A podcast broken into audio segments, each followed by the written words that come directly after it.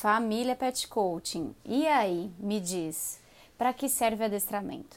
Para que servem os tais comandos conhecidos como comandos de obediência? Para que tudo isso afinal? Será que ajuda no meu caso, com o meu cão, com o meu desafio? Será que é para todos os cães? Será que tem cães que não tem jeito? Vamos falar disso agora? Esse é o Petcast, o podcast da Pet Coaching, e tô com a proposta aqui de gravar áudios mais espontâneos, é, mais sem produção, mais na hora do vamos ver mesmo, para que a gente possa alimentar cada vez mais isso aqui, né? a proposta é entregar cada vez mais conteúdo.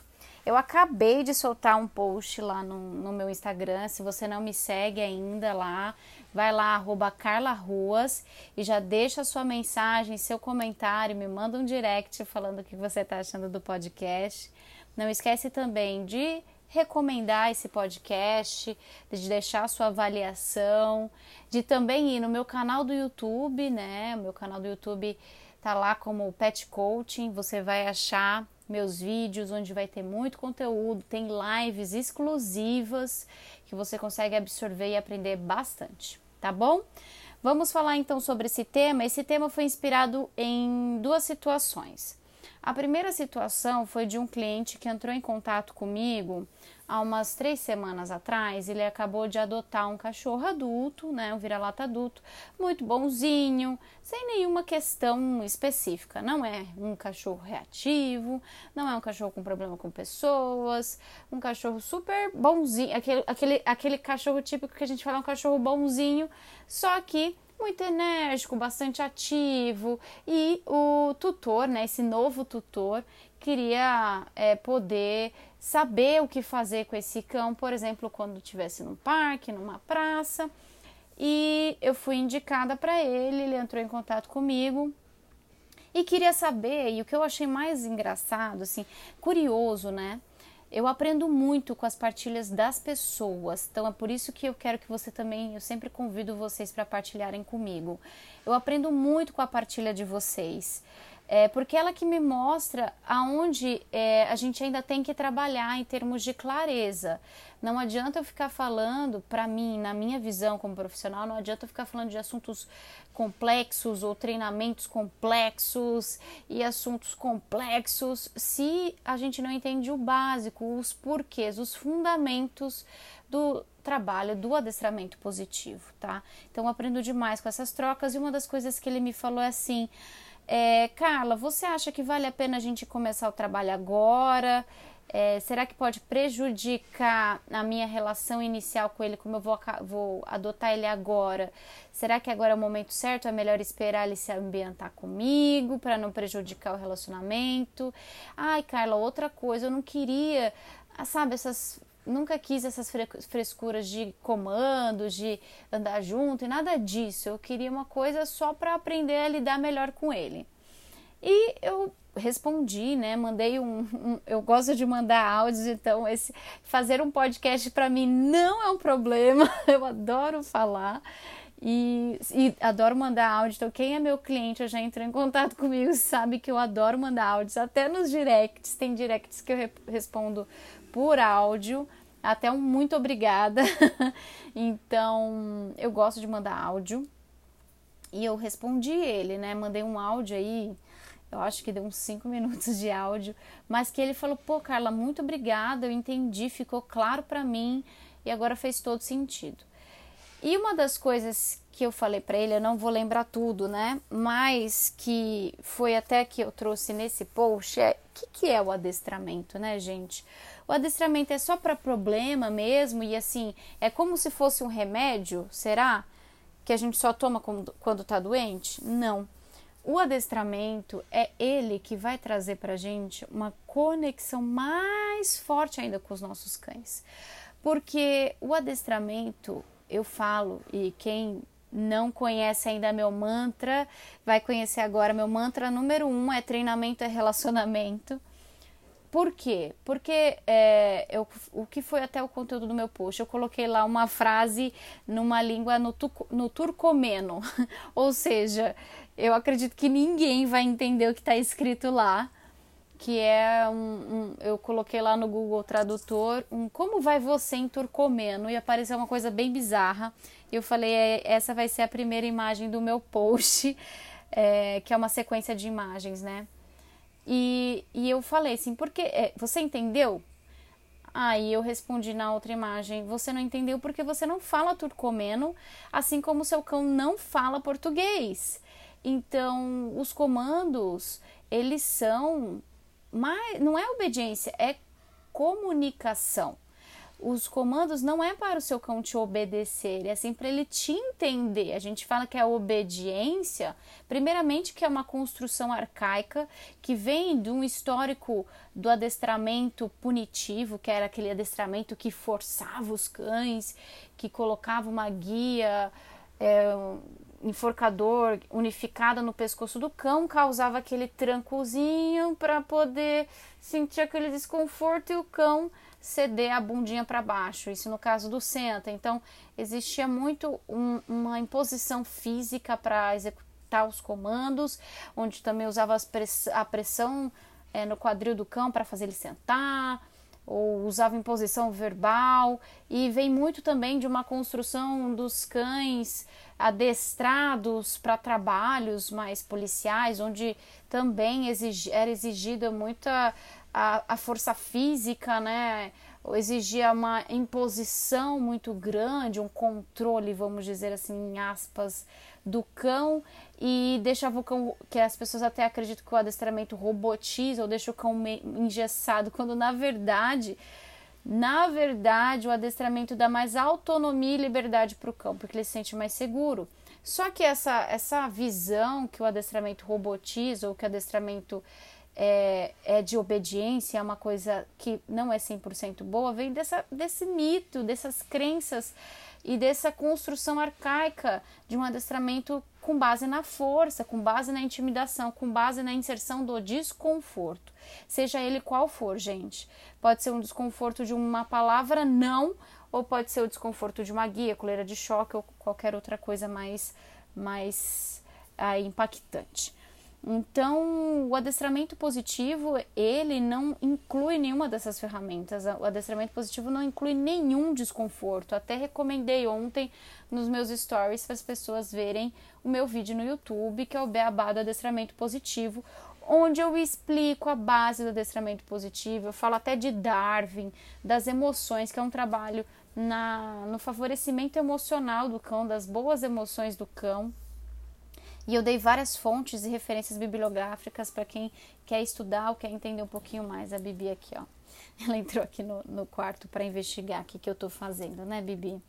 Então, o adestramento, ele, ele tá para ajudar os nossos cães a falar mais a nossa língua. Ele tá para construir uma comunicação. Porque se e, e eu falo assim, se você não adianta você falar, repetir palavras que para você tem um significado, que para o teu cão é como se você estivesse falando turcomeno, é como se estivesse falando chinês, como se estivesse falando mandarim. Para ele não tem significado aquela palavra. O que, que tem significado para os nossos cães e por que, que a gente acredita que eles sabem ou entendem? É porque eles fazem a leitura da nossa linguagem corporal. A base de comunicação dos cães é a linguagem corporal.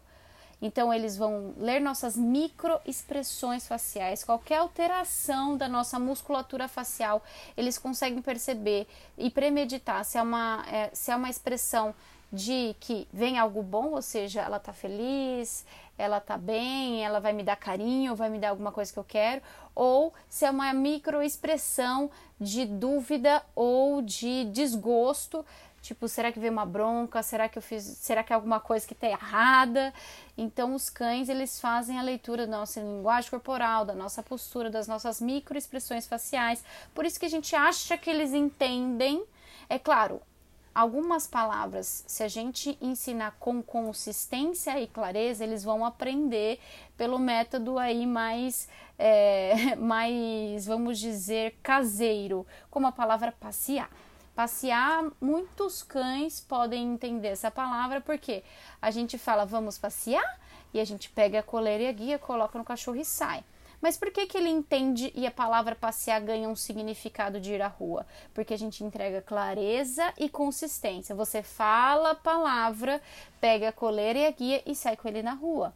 Logo, é, o que antecede, é, o que precede essa palavra é o passeio por si só.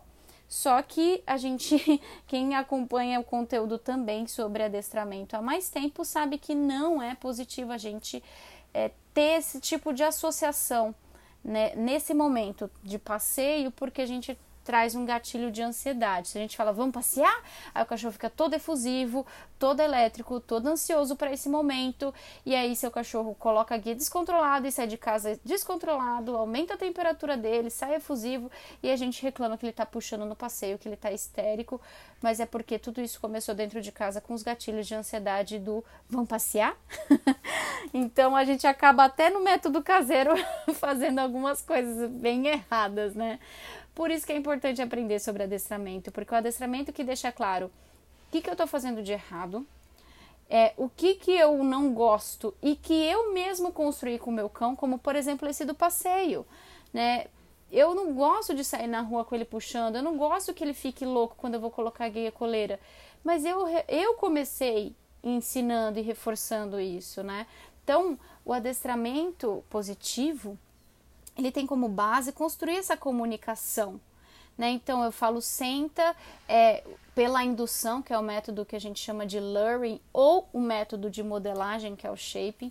Eu faço muito mais né, nos meus clientes o luring, que é induzir o cão com um petisco, né, coloca no focinho, induzir ele a adquirir as posições dos comandos que a gente quer, senta, deita, é, na, na situação do fica, ficar poucos segundos paradinho só para ele entender que é ficar naquela posição, tipo um joguinho de estátua, o touch, enfim, a gente vai ensinando os comandos por meio da indução.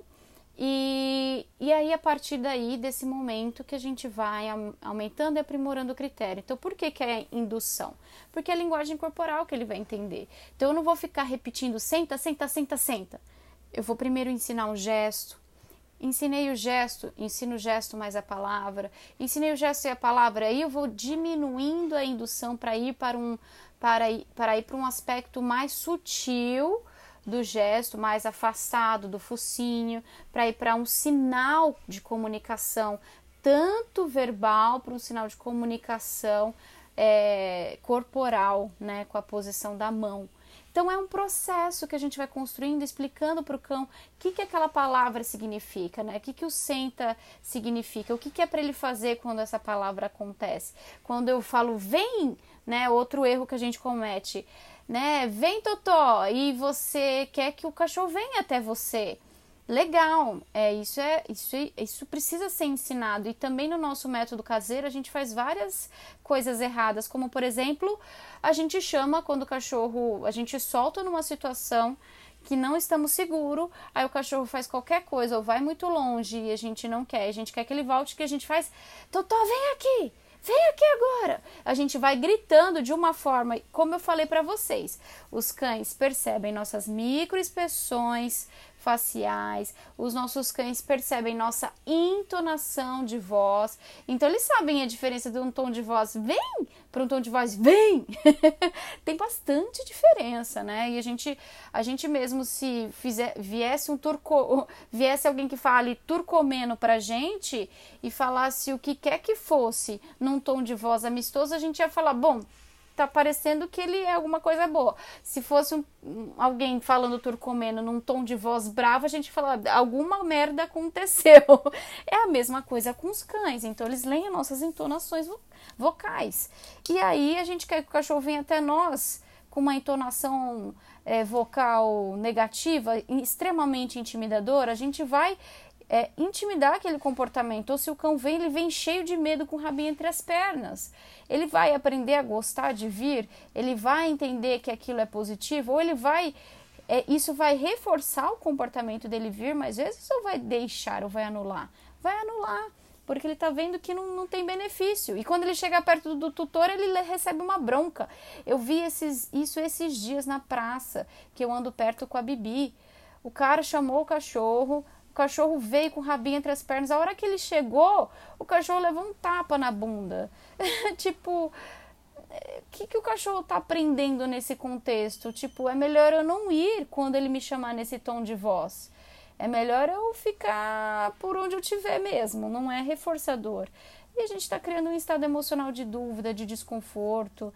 Então, se a gente ensinasse nossos cães com base no reforço, se a gente trouxesse clareza que vem e preparasse ele para as distrações, que é outra coisa que eu falei no post. Se o seu cão sabe um comando, mas ele não está respondendo em determinadas situações ou locais, é porque faltou generalizar.